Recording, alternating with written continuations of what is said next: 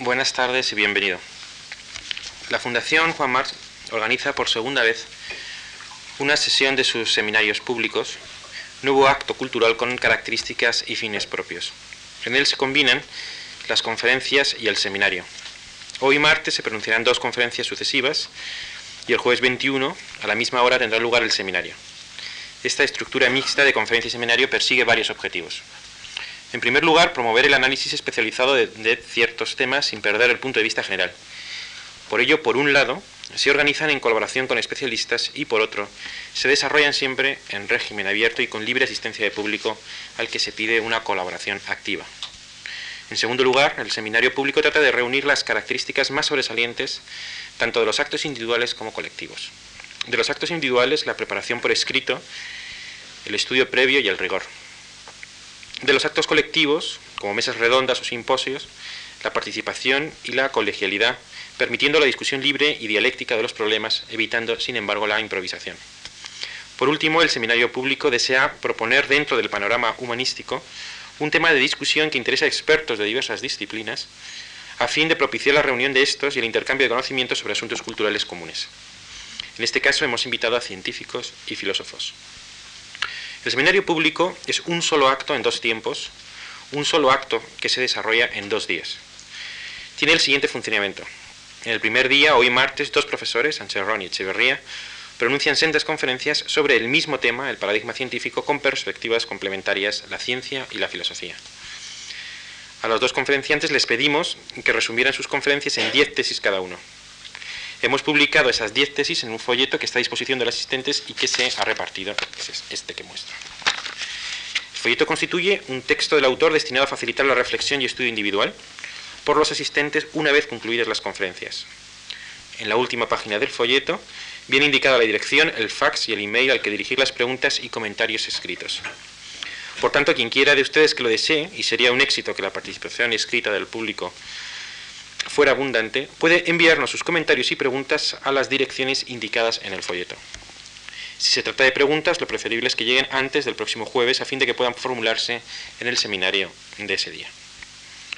El segundo acto del seminario, que tendrá lugar el jueves, consiste en la reunión de los dos conferenciantes con otros, con otros tres profesores para debatir sobre el tema del seminario.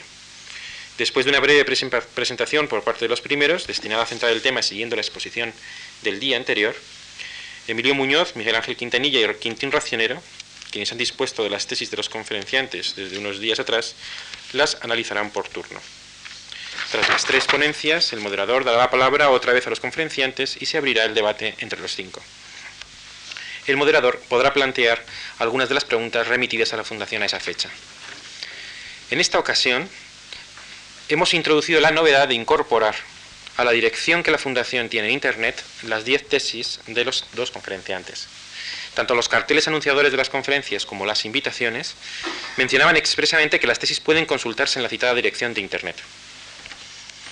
Con ello se pretende que incluso las personas que físicamente no se encuentran en Madrid los días del seminario puedan participar activamente en él. De hecho, ya hemos recibido algunas valiosas eh, contribuciones. Por último, se edita un libro que incluye el texto completo de las dos conferencias, los textos de las ponencias de los tres participantes y algunos de los comentarios del público que han sido enviados a la Fundación antes o después del segundo acto y cuya calidad o interés recomiende su publicación, y la contestación que a unos y otros preparan los dos conferenciantes después del jueves. Aprovecho la ocasión para anunciar públicamente la edición del libro sobre el primer seminario público que tuvo lugar el 2 y el 4 de diciembre de 1997 sobre el tema Nuevo Romanticismo, la actualidad del mito. ¿Y qué es este? Que muestro. En la entrada están expuestos algunos de los ejemplares.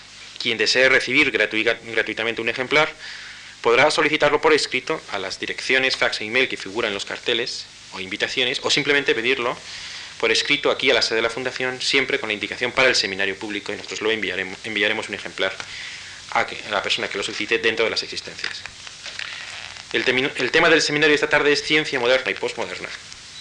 En el folleto se detallan los motivos y el interés del tema elegido. Baste por ello decir que la ciencia experimental ha representado durante los últimos siglos el paradigma de pensamiento, de todo pensamiento y de toda verdad, reputándose como falso o superstición cuanto no se acomode a ese paradigma. Durante el siglo XX la filosofía ha desarrollado una potente crítica a las pretensiones de monopolio de verdad de ese paradigma. En Europa con una tradición más metafísica, en Estados Unidos con una una tradición más analítica. Nadie discute, por supuesto, la validez de la ciencia como actividad e incluso como instrumento privilegiado de conocimiento. Se trata más bien de discernir si la noción científica de verdad es el único o superior modo de pensar, si la ciencia tiene o no el monopolio de la racionalidad. Estos son los temas que se debaten dentro de la filosofía de la ciencia y teoría de la ciencia a propósito de la disputa entre modernidad y posmodernidad.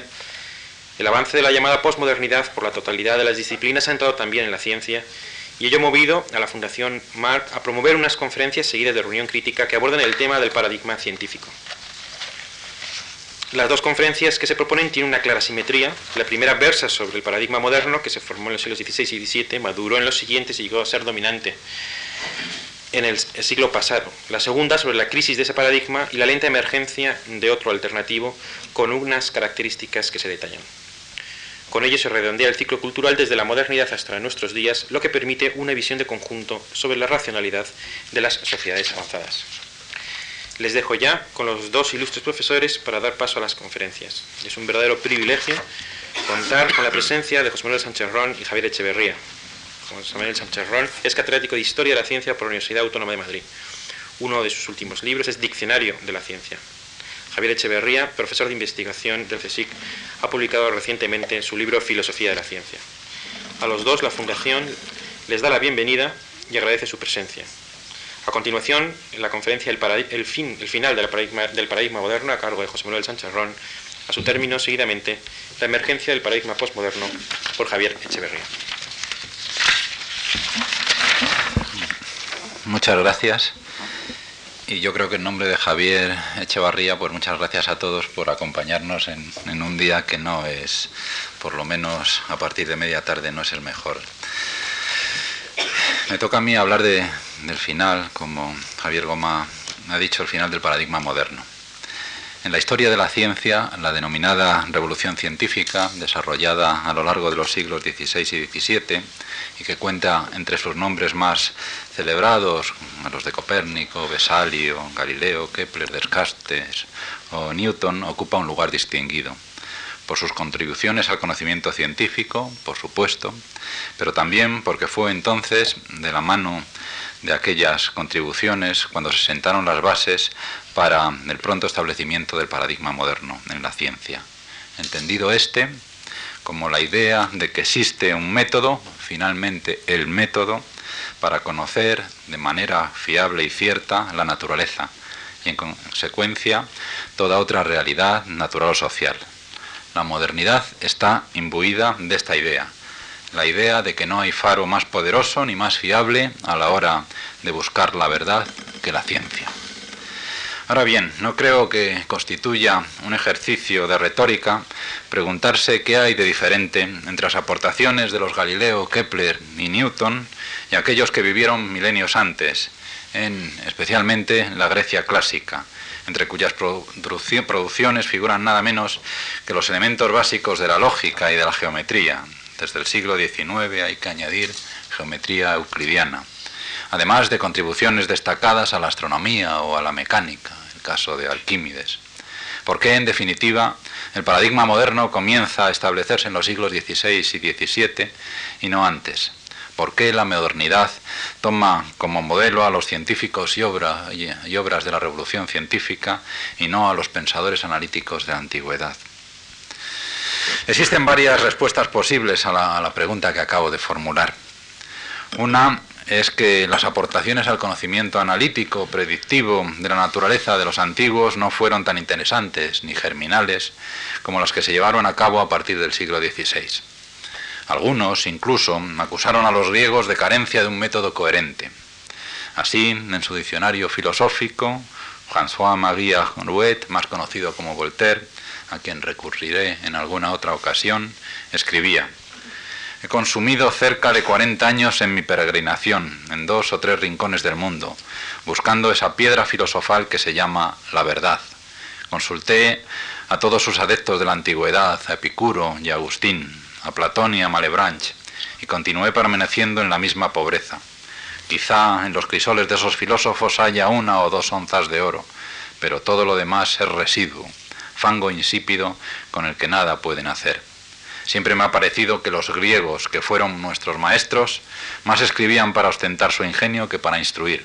No encuentro un solo autor de la antigüedad que haya seguido un sistema metódico y claro y que camine de consecuencia en consecuencia, tratando de unir y de combinar los sistemas de Platón, de Aristóteles y los orientales. Para cualquiera que conozca la coherencia y sistematicidad de los elementos de Euclides, la acusación de Voltaire parecerá temeraria, si no completamente infundada. Pero no lo es tanto si comparamos el método newtoniano con el euclidiano. Newton, en efecto, no nos dejó únicamente la gran síntesis que son los principios. Más que ningún otro científico nos legó lo que constituye la esencia del método en la ciencia, la elaboración de los modelos matemáticos simples que se comparan con los fenómenos naturales, comparaciones de las que surgen nuevas versiones más complicadas de los modelos previos. Esa comparación, ese tratamiento dialéctico con la naturaleza no aparece en los elementos euclidianos, en donde se exponía, con el frío estilete del razonamiento lógico, una geometría que se suponía universal e inmutable, y lo fue, de hecho, hasta el siglo XIX, hasta el descubrimiento, Lobachevsky, Bolya y Riemann, de las geometrías no euclidianas. Pero esta tarde yo quiero explorar también otra posible respuesta a la pregunta de qué tuvieron los filósofos naturales de los siglos XVI y XVII que no poseyeran los antiguos. Una respuesta que tiene que ver con el pensamiento religioso, religioso teológico. Cuando se estudia la vida e intereses de Isaac Newton, la figura paradigmática en lo que se refiere a la racionalidad científica y en consecuencia de la modernidad, Encontramos, incluso en algunos rincones de sus obras científicas, como el Escolio General que añadió a la segunda edición de 1713 de los Principia, encontramos, digo, que estaba más interesado en entender o en descubrir las señales que había dejado, encontrar a Dios, que en comprender a la naturaleza, en la medida, en la medida en que se tratase de objetivos diferentes. Y digo en la medida de que se trate, que se tratase de objetivos diferentes, porque para Newton y muchos de los virtuosi del 17 existía una estrecha relación entre religión y ciencia, entre el libro de las escrituras y el libro de la naturaleza, entre el libro de la palabra de Dios y el libro de las obras de Dios. Recordemos en este sentido la cuestión 2028 de la óptica, en la que se lee. El objetivo básico de la filosofía natural es argumentar a partir de los elementos, sin imaginar hipótesis, y deducir las causas a partir de los efectos hasta alcanzar la primerísima causa que ciertamente no es mecánica. Aunque cada paso verdadero, continuaba Newton, dado en esta filosofía no nos lleva inmediatamente al conocimiento de la causa primera, con todo nos acerca a ella, por lo que ha de ser tenida en gran estima y un documento todavía más interesante, un párrafo que incluyó en una carta que envió en diciembre de 1692 a Richard Bentley, a quien se debe que el esquivo Lucasian Professor eh, de Cambridge autorizara la publicación de la segunda edición de los Principios. Cuando escribí, eh, se dirige a, a Bentley mi tratado, es decir, los Principios, acerca de nuestro sistema, tenía en mente tenía puesta la vista en aquellos principios que pudiesen llevar a las personas a creer en la divinidad, y nada me alegra más que hallarlo útil a tal fin. Esta relación entre pensamiento teológico religioso y la ciencia de la revolución científica plantea la pregunta de cuál es la conexión entre religión y el establecimiento del paradigma moderno. ¿Existe algún tipo de transposición de la idea de Dios como un ente absoluto a la de la ciencia como el instrumento ideal único desde el punto de vista mundano para conocer la verdad en la naturaleza? Francamente no me encuentro en situación de poder contestar de, manera fiable a esta pregunta, pero permítanme que contribuya algo a su posible contestación u orientación. Existe un ámbito en el que sí creo que se puede establecer una conexión, una influencia entre el pensamiento religioso teológico y el paradigma moderno de la ciencia, el de, digámoslo así, imaginería cristiana. La fuerza de esa imaginería fue tal que se encuentran ecos de ella en la imagen que se construyó de la imagen de la ciencia moderna. Una ciencia a la que se dotó de profetas, santos y mártires, que predicaban no dogmas para mundos supraterrenales, sino el método, con mayúscula, para acceder a la verdad también con mayúscula, en la naturaleza. Nada más revelador en favor de esta influencia que aquella famosa frase de Alexander Pope, Let Newton be and all was light. Se hizo Newton, Newton y todo fue luz. Y en la medida en que la imaginaría terminó convirtiéndose en un elemento muy importante de la religión, especialmente de la católica, se favoreció esa transposición de la que hablaba antes. Los santos, los profetas son portadores mensajeros de la verdad. ¿Y qué sentido tiene referirse a los profetas y a los santos de la ciencia si no son transmisores de otra verdad? Es posible que el establecimiento del paradigma moderno deba algo a la conexión ciencia-religión, tal y como ésta se planteó en algunos de los responsables de la revolución científica. Pero cuando llegamos al establecimiento en sí de ese paradigma, nos encontramos con que su fuerza principal emanó de su laicidad, o si se prefiere, durante la Ilustración, durante el siglo XVIII, se consumó la transposición de la propiedad del concepto y estudio de la verdad de la religión a la ciencia, de los teólogos y sacerdotes a los científicos y filósofos, filósofos de la naturaleza.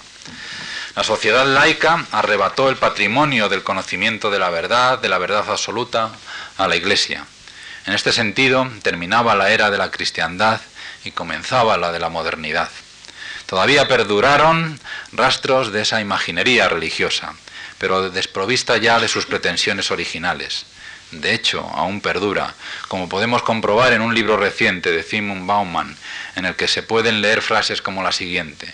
El siglo de las luces ascendió al trono a una nueva deidad, la naturaleza, junto con, la, junto con la legitimación de la ciencia como su único culto ortodoxo y el de los científicos como sus profetas y sacerdotes pero ya eran, como estoy diciendo, otro tipo de profetas y sacerdotes.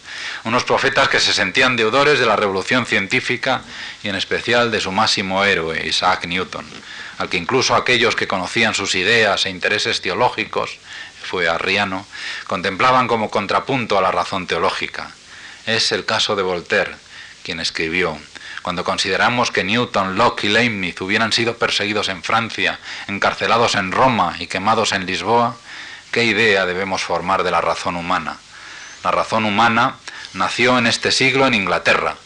Si Newton hubiera nacido en Portugal y un dominio hubiera creído, y un dominico hubiera creído que era una, una herejía la razón inversa del cuadrado de las distancias, hubieran revestido con San Benito en un auto de fe al caballero Isaac Newton. A lo largo del siglo XVII-XVIII, la física newtoniana fue, newtoniana fue cosechando tal cantidad de éxitos que la ciencia terminó siendo considerada generalmente como la medida y el modelo de toda verdad humana. Imitar la ciencia mecanicista, newtoniana, seguir sus métodos, buscar leyes para todo, desde la biología hasta el arte de gobernar, fue el principal consejo de la Ilustración se ha, llamado a este modelo el de la ciencia heroica, porque convertía a los, genios científicos en héroes culturales. Igualaba ciencia con razón, desinteresada, imparcial y que, si se, seguía fielmente, aseguraba el progreso en este mundo.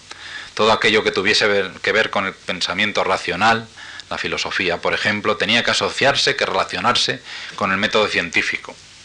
La filosofía del siglo XVIII, señaló Ernst Cassirer, se enlaza por doquier con el paradigma metódico de la física newtoniana, pero lo aplica universalmente.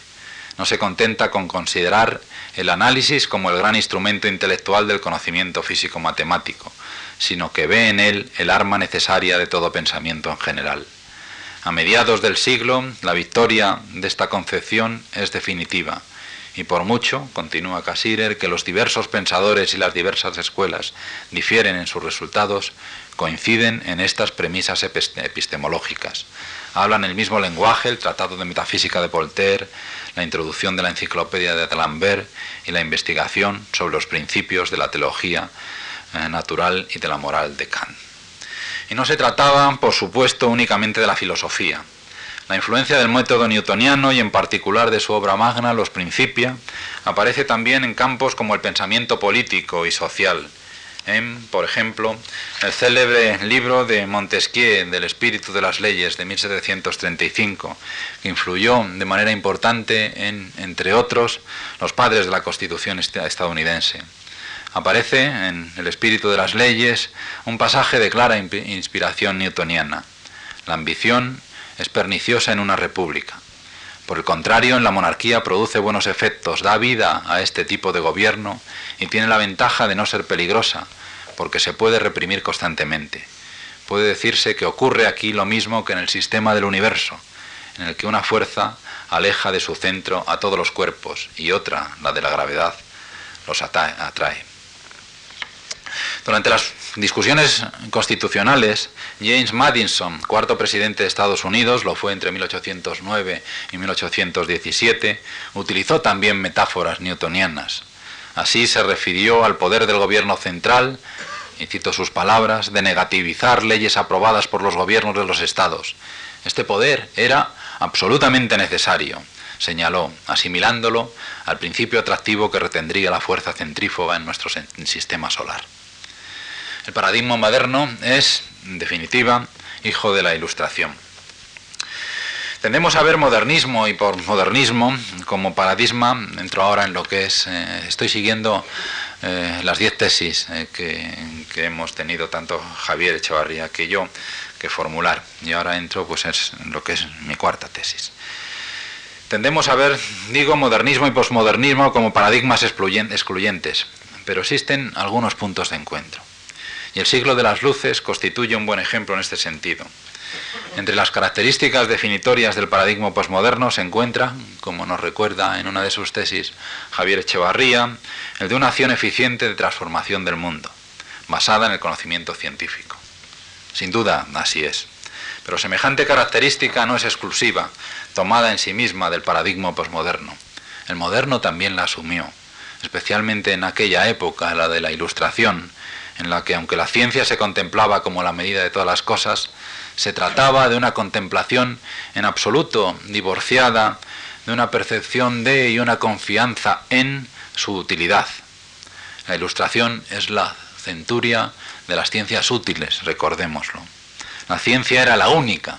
Aquí, en la unicidad, es donde se encuentra la diferencia. Y Javier Guamá también nos ha recordado al principio pues esa pluralidad asociada con el, el pensamiento posmoderno. La ciencia, digo, era la única esperanza de progreso social para el futuro, pero de progreso social utilitario, no solo ni siquiera acaso fundamentalmente intelectual. A pesar de las esperanzas de los ilustrados, la promesa de la utilidad social, industrial, económica de la ciencia solo quedó confirmada a lo largo de la segunda mitad del siglo XIX. Fue entonces cuando, al menos en las, naciones más poderosas, Alemania, Gran Bretaña y Estados Unidos, Estados Unidos fundamentalmente en las últimas décadas, tuvo lugar el proceso mediante el cual la práctica científica pasó de convertirse en una actividad social y política, políticamente valiosa y valorada en una profesión. Semejante socialización e institucionalización de la ciencia constituyó una condición necesaria para el destino final del paradigma moderno, en tanto que permitió acercar, encontrar un ámbito y lenguaje común para valores sociales y valores científicos. El paradigma moderno estuvo en el siglo de las luces al alcance de una élite la de los salones, academias y lectores de libros más o menos eruditos o filosóficos. Pero solo fue en las últimas décadas del siglo XIX cuando el poder de la ciencia penetró realmente en múltiples dominios de la sociedad, a través de campos como la telegrafía, la iluminación eléctrica o la mejora de la salud pública. La ciencia se hizo verdaderamente popular. Los logros de los Edison, Marconi, Tesla, Brown, por poner algún ejemplo, en el campo de las comunicaciones, suscitaron tanto entusiasmo que no es sorprendente encontrarse con declaraciones como la siguiente, extraída de una intervención de Ayton ante el British Imperial Institute de Londres en 1897, es decir, cuando finalizaba el siglo, y poco después de que Marconi hubiese obtenido su primera patente.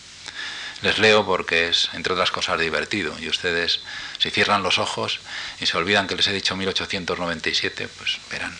No hay duda de que llegará el día en el que probablemente tanto yo como ustedes, está hablando a su audiencia, habremos sido olvidados, en el que los cables de, de cobre, el hierro y la gutapercha que los recubre serán relegados al Museo de Antigüedades. Entonces, Cuando una persona quiera telegrafiar a un amigo, incluso sin saber dónde pueda estar, llamará con, llamará con una voz electromagnética, que será escuchada por aquel que tenga el oído electromagnético, pero que permanecerá silenciosa para todos los demás. Dirá, ¿dónde estás? Y la respuesta llegará audible a la persona con el oído electromagnético. Estoy en el fondo de una mina de carbón, o cruzando los Andes, o en medio del Pacífico. No tengo que recordar a nadie que el día al que se refería Ayrton ya ha llegado. El final es mi última, mi sexta tesis. El final, en la medida que ese final haya llegado realmente, y volveré a este punto más adelante, el final del paradigma moderno constituye un complicado proceso. Es posible identificar e insistir en el papel que desempeñaron un complejo de elementos políticos, institucionales o filosóficos, sociales en última instancia, en el advenimiento o preparación de semejante final. Pero existe otro elemento más directamente ligado al contenido de la propia ciencia. La lectura que se hizo, generalmente extramuros de la propia ciencia, de teorías y aportaciones revolucionarias, como la relatividad especial desarrollada por Albert Einstein en 1905, la mecánica cuántica eh, en 1925-26 y en particular el principio de incertidumbre, Werner Heisenberg 1927, así como del resultado 1931 de Kurt Gödel sobre proposiciones indecidibles en la matemática.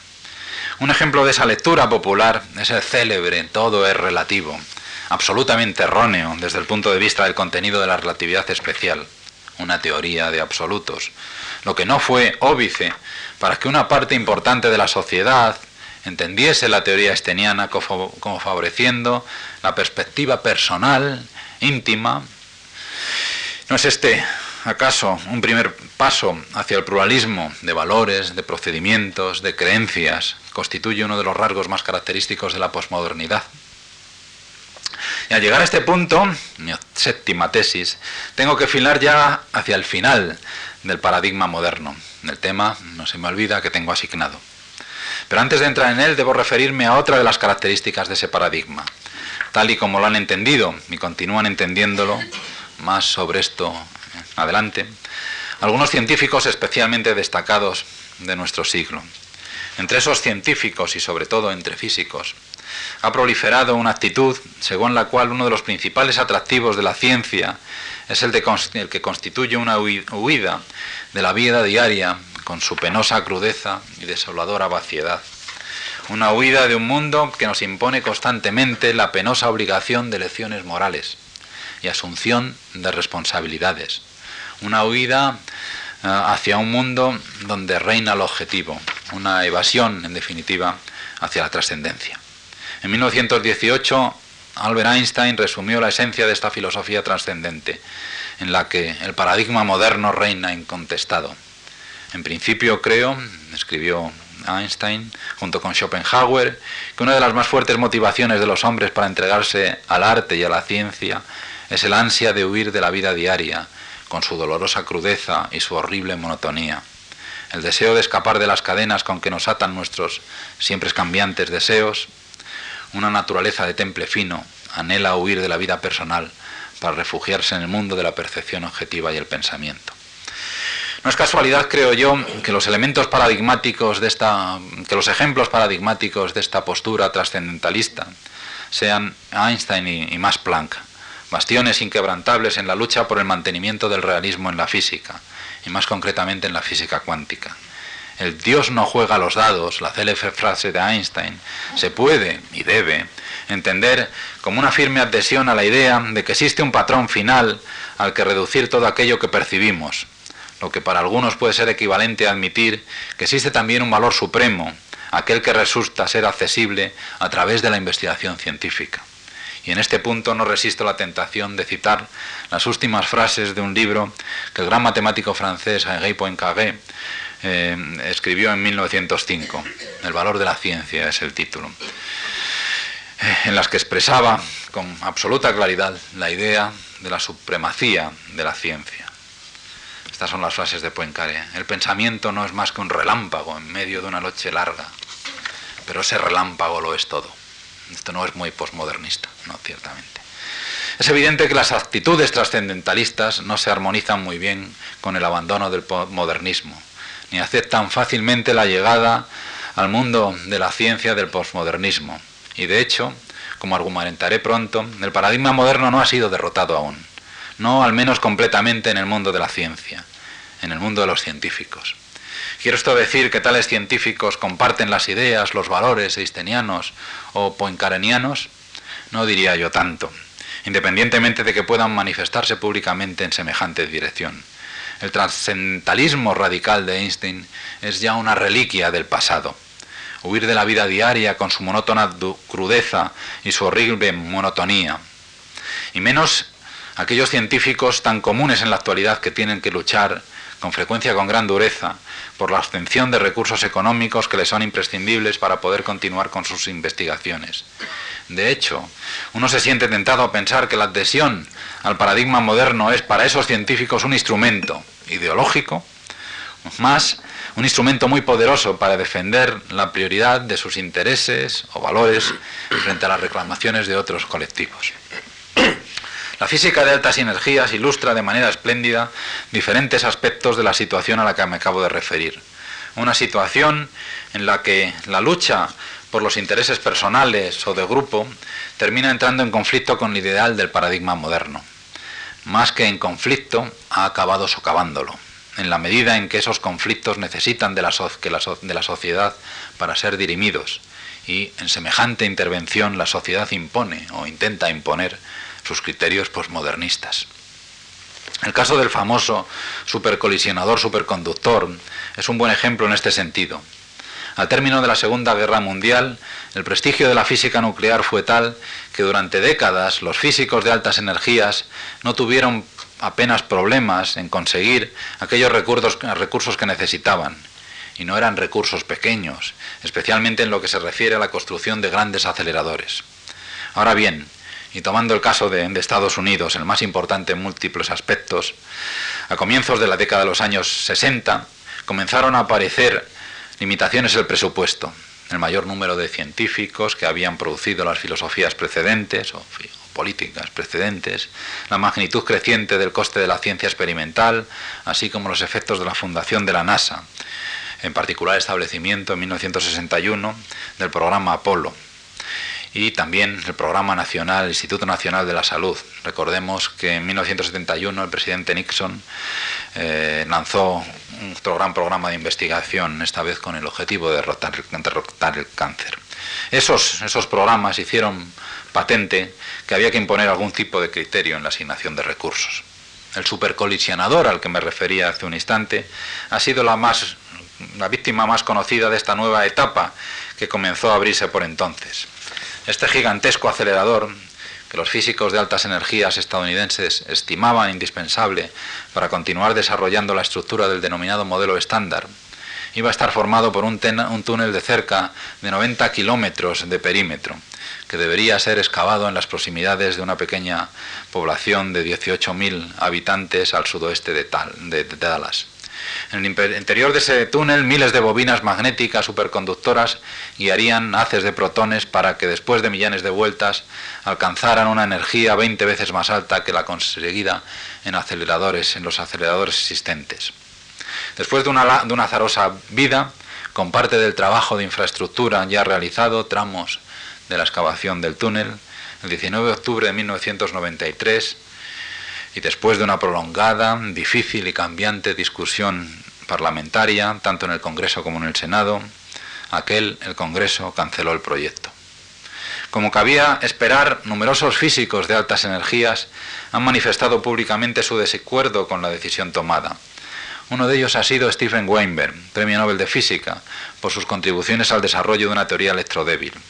Es interesante analizar algunos de los comentarios efectuados por Weinberg en un libro, El sueño de una teoría final, cuyo origen debe mucho al, deseo de este científico de dar la mayor publicidad posible a sus ideas en este tema. Sin entrar de lleno en el análisis que hacía Weinberg del abandono por parte del Congreso del proyecto del supercolisionador, tenemos que para él un aspecto fundamental de este hecho se debía, ese abandono, al siguiente motivo utilizo sus palabras. Durante siglos las relaciones entre ciencia y sociedad han estado gobernadas por un pacto tácito.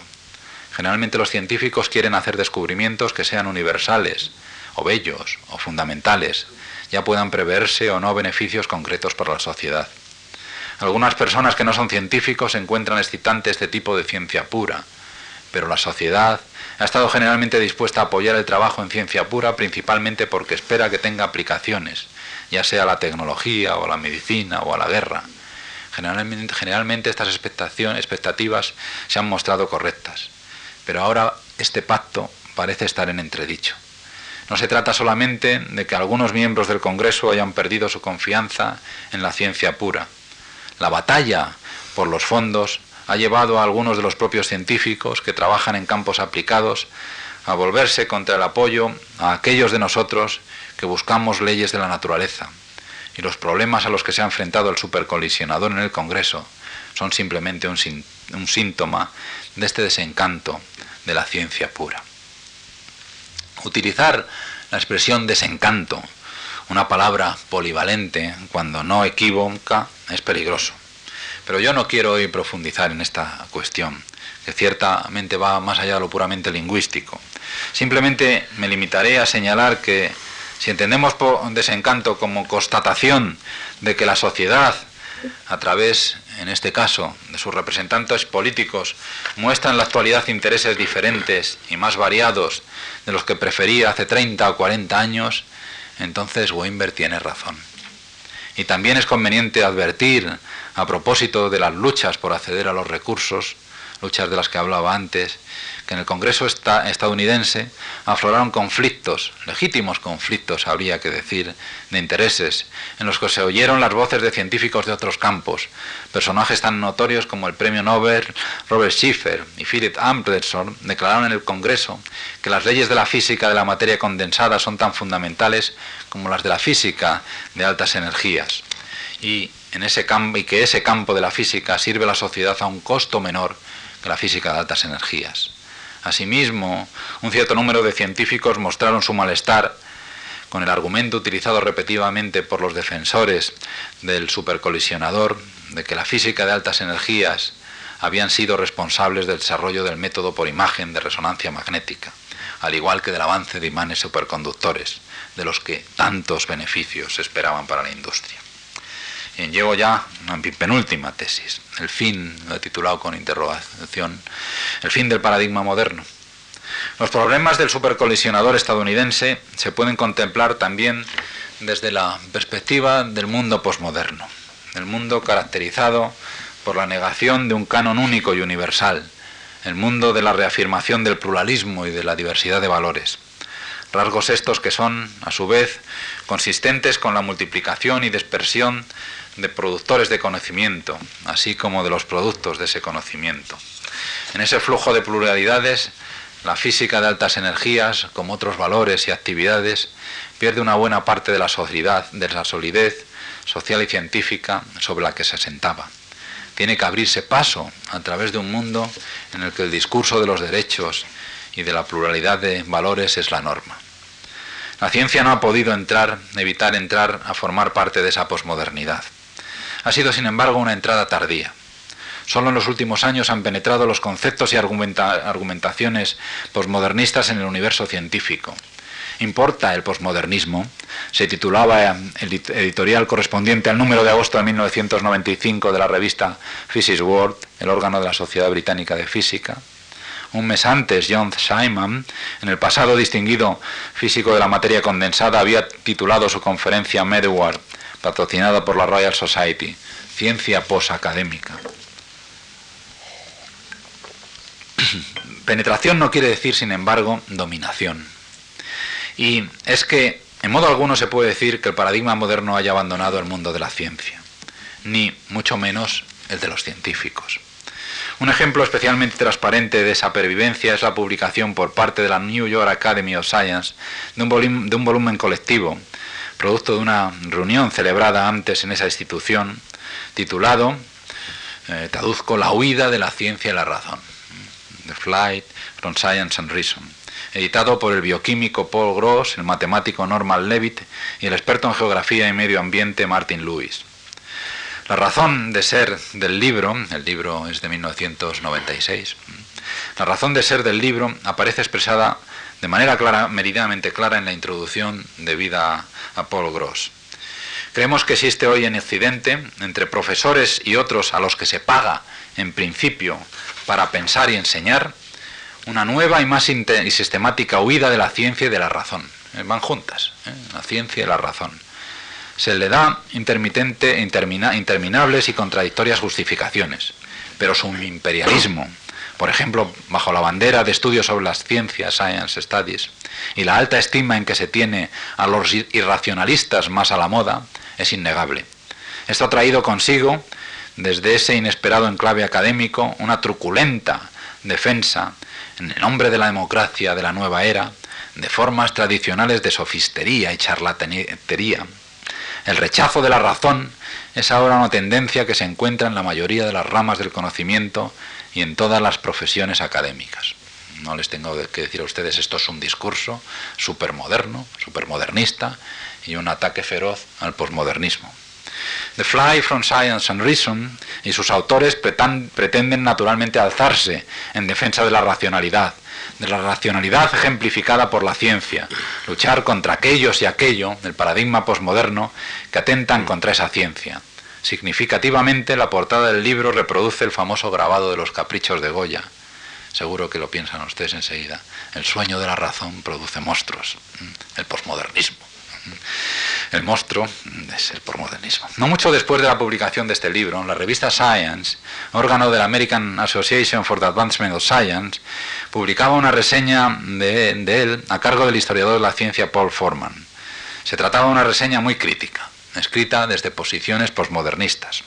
Un lector crítico, escribe Forman, encontrará como mínimo equívoca la aportación de este volumen a la defensa de la certidumbre científica y de la razón entronizada, independientemente de, independiente de la abolición humana y práctica social.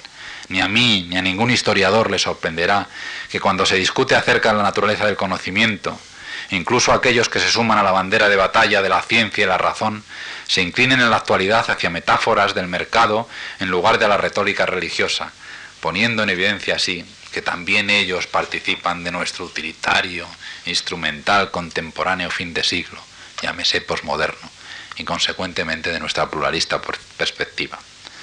Se produjo una reacción prácticamente inmediata ante la reseña, como, lo como evidencian las cartas aparecidas poco después en Science, cartas que manifiestan en general su profunda indignación, cuando no irritación. Fruto, las dos cosas. Fruto final de esa reacción fue la jubilación anticipada de la responsable de la sección de reseñas de la revista, responsabilizada de haber encargado la reseña a un posmodernista. Los conflictos entre modernismo y posmodernismo, a propósito de la ciencia, o mejor, simplemente entre taslantes por modernistas frente a posturas claramente modernistas, aparecen también con claridad en el campo de las ciencias biomédicas. Coherentemente con la nueva cultura posmodernista, son cada vez más los colectivos sociales que reclaman intervenir en cuestiones otrora exclusivas de los científicos, médicos en este caso colectivos que desean intervenir en cuestiones que tienen que ver con tratamientos y planteamientos médicos y en consecuencia con posibles orientaciones de investigaciones científicas y en ese sentido con el contenido de la verdad para los científicos modernos con mayúscula. Del lado de los especialistas de las ciencias biomédicas han surgido voces que se oponen a tales enfoques, que se esfuerzan por defender su concepto modernista de cultura, de cultura científica. En su conferencia presidencial de 1993 de la Sociedad Americana de Oncología Clínica, la principal organización de los especialistas estadounidenses en cáncer, Bernard Fisher lanzó un duro ataque contra aquellos que denominaba pícaros, que socavan el camino hacia el progreso con causas equivocadas. Fisher que era entonces, además de presidente de la Sociedad de Oncología Clínica, el responsable principal de la lucha que mantenía el Instituto Nacional de la Salud del Cáncer contra el cáncer de pecho, expresaba la preocupación que sentían muchos investigadores por la salud de su profesión. Los pícaros de los que hablaba Fischer incluían a especialistas en ética, administradores, políticos, psicólogos, funcionarios gubernamentales y especialmente los miembros de los grupos sociales que se habían movilizado, que se han movilizado para exponer sus ideas sobre el tratamiento del cáncer de pecho, atreviéndose a plantear preguntas como ¿es preferible el tratamiento o la prevención? ¿Un tratamiento agresivo o mínimo? ¿Cantidad o calidad de vida? Los bastiones de la ciencia médica, insistía Fischer, estaban sitiados por el vulgo. Sin acciones decisivas, los investigadores médicos se enfrentaban al apocalipsis. El fin, utilizó sus palabras, de un sueño de la investigación médica, uno de los mayores tesoros de esta nación, uno de los mayores tesoros modernistas de esta nación. En el número de noviembre-diciembre de 1995 de la revista The Science, el órgano de la Academia de Ciencias de Nueva York, encontramos otra muestra de las reacciones que se están produciendo ante las exigencias posmodernistas, diríamos, sociales. Se trata de una breve nota titulada Democracia en la medicina, preparada como respuesta a un artículo publicado unos meses antes en la revista. Es tan breve y transparente que merece la pena que la cite en su totalidad. En su reseña titulada Nuestros cuerpos, nuestra ciencia, Charles Baker sugiere que la investigación sobre el cáncer de pecho se beneficiaría mucho de una actitud más democrática, que estimulase sugerencias y guías procedentes de la comunidad del cáncer de pecho, particularmente de mujeres que padecen o tienen grandes probabilidades de padecer esa enfermedad. Ciertamente nadie dice que los científicos son infalibles, pero ¿cómo llega uno a la premisa de que sufrir de una enfermedad parte alguna sabiduría mágica referente a la investigación médica, hacer que la democracia, termina esa nota, funcione es suficientemente duro. Tratar de hacer que funcione también en la ciencia sería desastroso. Queda claro, creo yo, que el paradigma moderno no ha desaparecido todavía en el mundo de la ciencia actual. Se podía decir que es la sociedad que inevitablemente, hoy mucho más que en el pasado, rodea y nutre a la práctica científica, la que impone sus reglas y actitudes posmodernistas a la ciencia, o más apropiadamente a los científicos. Y es casi un corolario mi, décima, no un corolario, es, es algo, una, algo, no sé cómo llamarle, mi, mi décima tesis, pero pues pensé que no estaría mal. En 1936, en inglés, en una obra en homenaje a Ernest Cassirer, que nos ha aparecido, y en 1941 en castellano, José Ortega y Gasset publicaba un ensayo titulado Historia como Sistema, en el que sostenía la idea de que la generación que floreció hacia, hacia 1900 fue la última, y cito las, las palabras de Ortega, de un amplísimo ciclo, iniciado a fines del siglo XVI y que se, que se, caracterizó porque sus hombres vivieron de la fe, vivieron en la fe de la razón. No obstante, todavía hubo que esperar para el nacimiento del paradigma postmodernista, defendido inicialmente desde el mundo de la filosofía.